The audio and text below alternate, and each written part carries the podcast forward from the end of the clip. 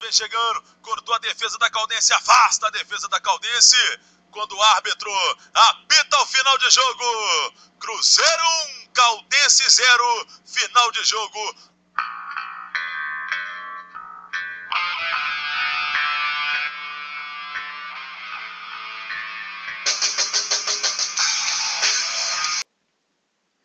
É, galera.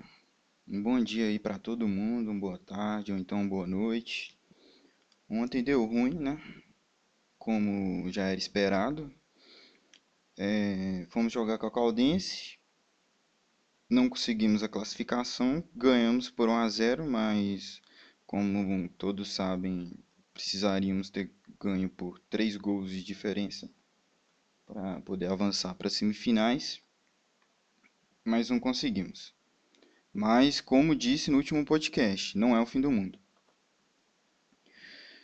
É, antes de começar a falar sobre o, a partida de ontem, é, eu queria só divulgar minha página do Twitter, Cruzeiramento, como eu sempre divulgo. Se puder estar tá seguindo a gente lá, agradeceria muito. Então, jogo de ontem, o Anderson divulgou a escalação faltando meia hora para a partida. Foi a escalação que eu disse ontem no podcast que que imaginei que ele entraria. Colocou realmente o Jadson no lugar do Jean. Moreno na frente. Thiago retornaria ao banco. Estênio na ponta. Maurício na outra. E assim a gente foi para a partida. É uma formação que considero promissora. É, é, o Jadson tem suas qualidades, o Estênio tem suas qualidades.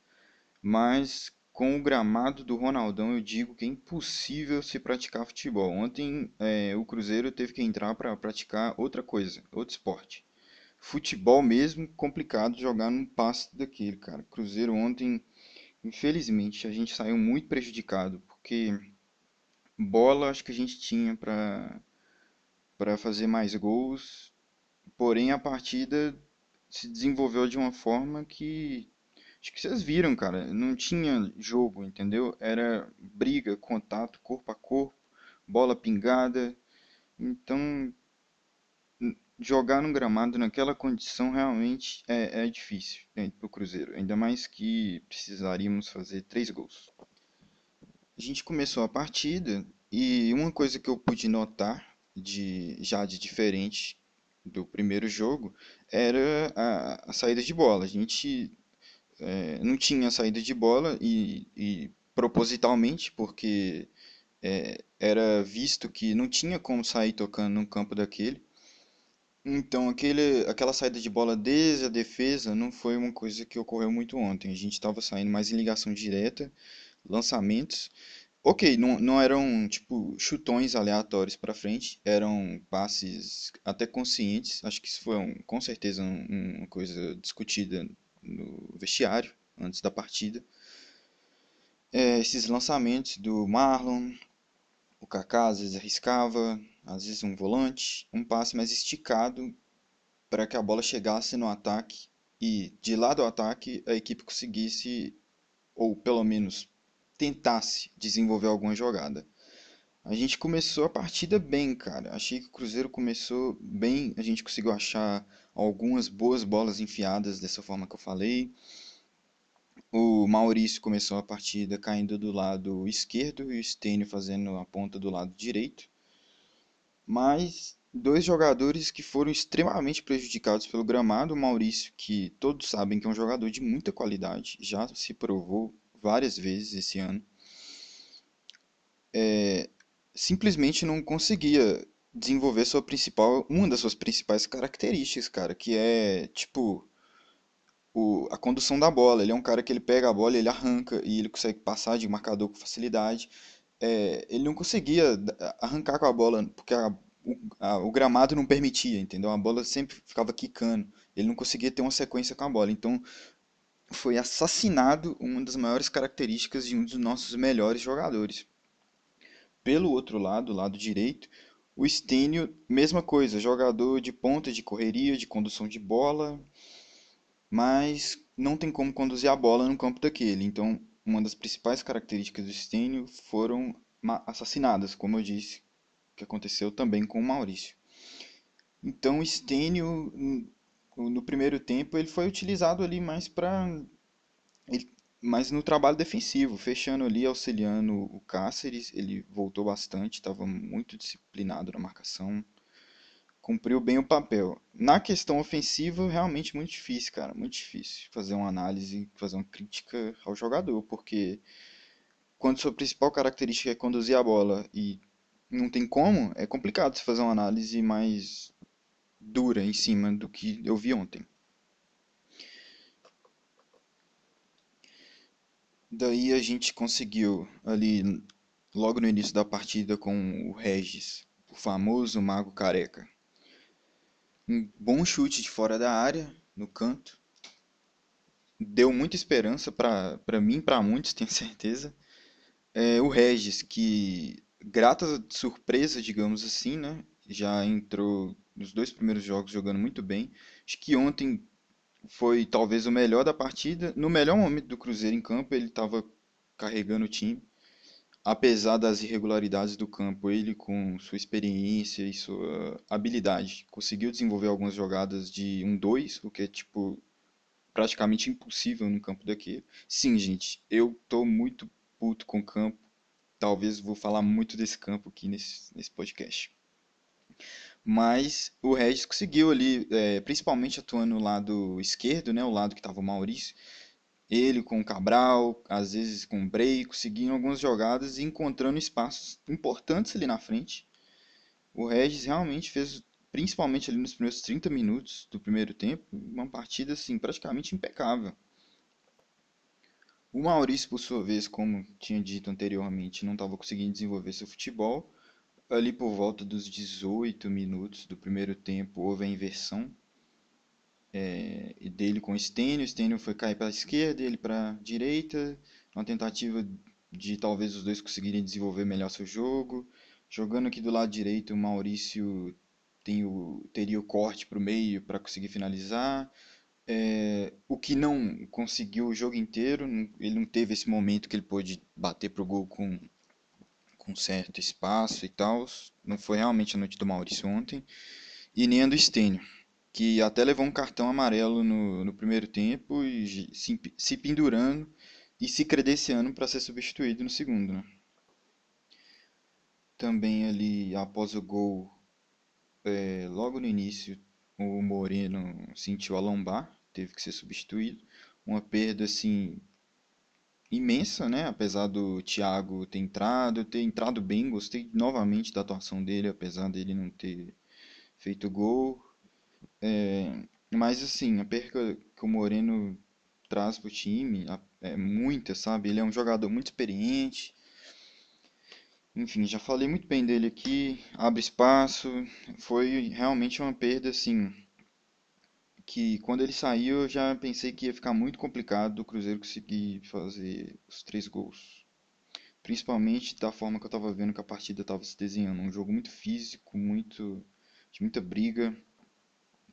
E dali, é, depois dos 25, depois dos 30, o Cruzeiro não conseguiu, não estava conseguindo mais desenvolver jogadas, aquelas jogadas do início do, do jogo, aquelas aqueles um dois na esquerda, aquelas achadas de bola, aquelas ligações diretas conscientes.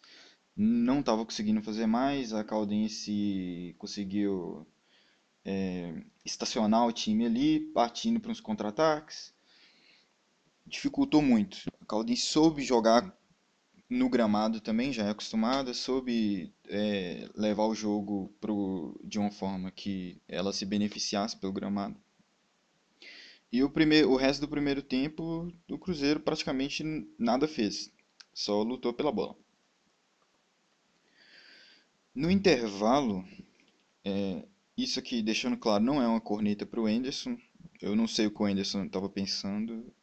Eu, eu não assisti a coletiva dele ainda, vou assistir depois que eu gravar esse podcast. Não sei o que ele falou, mas ali, na minha visão de jogo, eu já teria é, tirado o Jadson, nada contra o Jadson, inclusive. Bom jogador, bom passe, mas já tinha levado o amarelo no primeiro tempo, se eu não me engano. E o, o, o gramado não estava favorecendo o tipo de jogo dele. Ele é um cara que ele tenta sempre esse passe rasteiro e, e o campo irregular, a bola sempre ia para outras direções. Ele, enfim, não estava sendo a noite do Jadson pro Jadson. Eu teria já voltado para o segundo tempo com o Jean, que é um cara mais experiente, um cara que já jogou em muito gramado ruim na vida, eu tenho certeza. Que eu acho que ele saberia os caminhos, sabe? conseguiria ter uma noção melhor de lançamento, de passe. Acho que daria uma dinâmica melhor ali no nosso meio, cara. Eu já entraria com ele assim no intervalo, mas eu entendo o Anderson, entendeu? Ele com certeza tem seus motivos. Tava pensando no jogo de uma forma, mas eu teria voltado com o Jean de cara. Não voltou com o Jean, mas voltou com, com o Wellington, né? O Wellington que entrou no lugar do Stênio. Stênio, como eu falei, amarelado não estava conseguindo jogar. Entrou o Wellington. O Wellington que é aquele jogador, aquele ponto de velocidade, é um cara que tem um físico interessante, tem uma força. Entrou, entrou bem, achei que principalmente nos primeiros lances dele, assim, até a metade do primeiro, do segundo tempo, achei ele uma boa válvula de escape pra gente, porque é, num gramado ruim, com um time que bem postado, na defesa. Ele um cara de correria, de bom físico, né? O físico, é, ele tem um físico melhor que o Sten. O Sten ainda um garoto, não que o Elton não seja, mas o Sten tem 17 anos, tem muito a desenvolver em todos os quesitos. O Elton conseguiu ganhar algumas boas jogadas ali pelo lado direito, cara. É, entrando ali na lateral da área com certa liberdade para cruzar. Só que a questão do Elton é a tomada de decisão dele, né? A decisão final dele ele ainda tem que afinar isso. Terá tempo, né? Um garoto. É, é o primeiro ano dele no profissional, primeiras partidas no profissional. Então tem muito tempo para evoluir. Mas nesse início dele gostei. Eu gostei da participação dele. É, deu uma mexida no jogo. É, aquele lado direito do Cruzeiro no primeiro tempo ali foi basicamente o, o Stênio voltando para defender e na frente completamente anulado. A Caldense, que tinha prometido entrar com um jogo ofensivo, como disse ontem também no podcast, ficou só na, no discurso. É, não houve. Não achei que houve um momento ali, principalmente no segundo tempo, que a Caldense se, se foi ofensiva, se mostrou. Jogou nos contra-ataques. Teve vários momentos ali, saídas de bola errada do Cruzeiro que eles desceram para contra-ataque. Teve alguns momentos que eles poderiam até ter matado a partida, assim, de certa forma, fazendo um gol, né? Mas não aconteceu. Então foi um time que, na maioria do tempo, muito bem postado na defesa e jogando com gramado a seu favor. Depois dos 25 ali, o Anderson colocou o Jean e o Claudinho numa mexida só, mais tarde o Robertson mas dado aquele momento da partida onde vários jogadores já estavam desgastados e o jogo realmente não fluía da forma que, que, os, que as características dos jogadores do Cruzeiro pediam, já, já não era mais uma partida, entendeu? Com organização, já foi mais para desespero, o Cruzeiro lançando bola na área, todos os laterais que o Cruzeiro tinha eram bolas indo para a área, colocou o Robertson no final da partida, para ter mais um atacante de área junto com o Thiago. Mas assim, futebol não tinha, foi só bola na área e desespero. Infelizmente não era nossa noite, não era nosso gramado, não era o Cruzeiro ter passado, infelizmente. Lado bom, vencemos, não deixamos de vencer a partida, segunda vitória do Enderson. Não achei que o time foi mal, eu achei que, dadas as circunstâncias, o time se saiu até melhor do que o esperado. O time produziu para fazer mais gols. Teve, é, apesar de não ter o toque de bola, não ter a, a, as jogadas mais bem, mais bem trabalhadas, é, o Wellington conseguindo espaço na ponta, fazendo jogadas, o Bray caindo para lá. Teve, eu lembro do, de um lance do próprio Bray é, que ele teve a bola recebida ali na, no meio da área, ele bateu de primeira, a bola foi para fora, assim, o Marlon teve uma chance de cabeça. Então, é, apesar de, do gramado ruim, o Cruzeiro conseguiu até produzir algumas chances. Então é tipo, é um, é um ponto positivo que eu dou pro time do Anderson. É uma confiança que, que eu tenho nesse que eu ganho com esse jogo, apesar de muitos no Twitter terem ficado é, meio chateados, falando que que o Cruzeiro não vai saber, talvez, jogar em gramados ruins da Série B. O Cruzeiro ganhou a partida, gente. O Cruzeiro ganhou a partida e fez, acho que, que podia. Claro, não, não, não tô falando que o time jogou perfeitamente bem. Não estou botando a culpa apenas no gramado, mas acho que ganhamos a partida com gramado ruim, criamos algumas chances, poderiam ter feito outro gol. Não acho que de tudo ruim assim. Acho que agora vamos jogar o troféu em confidência. Não sei se com o time titular. Vamos preparando esse time aí, que a Série B é logo ali. Nosso foco esse ano é subir para a Série A. E apenas esse.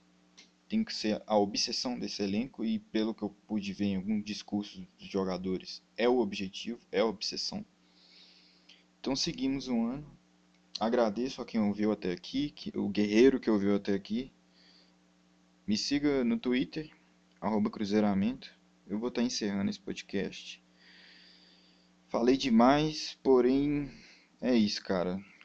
Eliminação, pós-jogo do Cruzeiro, muitas coisas a se dizer. Talvez eu tenha me embolado um pouco, mas é o que saiu aí, vou postar e é isso. Um abraço a todos e até o próximo podcast.